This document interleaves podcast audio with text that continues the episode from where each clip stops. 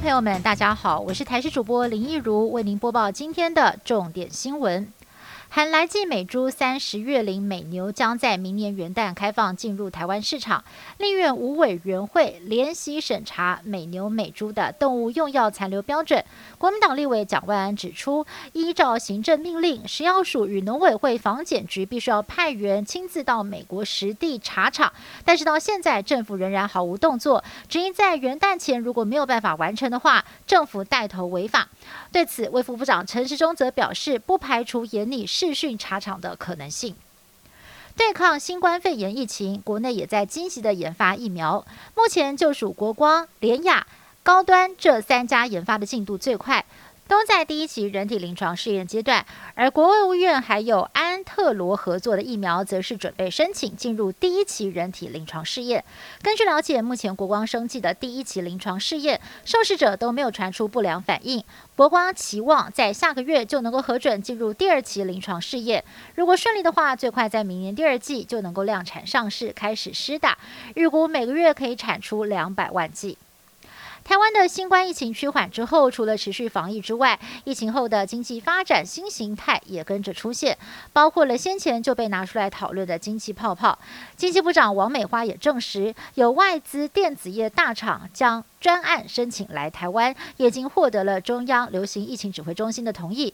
来台湾三天不需要经过隔离，但是全程都必须要有专人陪伴，活动场所也会有限制，成为了中央流行疫情指挥中心评估开放经济。泡泡的第一例个案，首届台美经济对话将在二十号展开。台湾由经济部次长陈正奇率团前往美国华府，与美国国务院次卿克拉克对谈。而台湾则是由经济部长王美花透过视讯方式同步参与对话，将聚焦五 G、干净网络、供应链、能源等议题来进行讨论。不过外界担心，一旦川普的诉讼失利连任失败，那么各项协议可能会生变。还有拜登政府上任之后是否会延续对话？陈正奇表示，美国政策有它的一贯性跟延续性，就算白宫换了主人，台美关系也不会有太大的变化。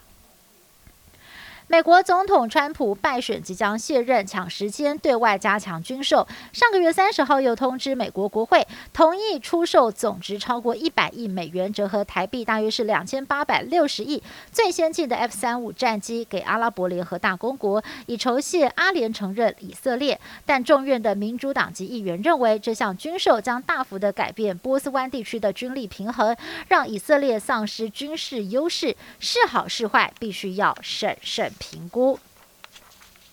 美国总统川普拒绝承认败选，并且针对投开票争议进行法律诉讼。外界很担心美国的政权是否能够顺利移交。有消息来源表示，川普已经放话了，要联邦各机构不要跟拜登团队来进行交接事宜。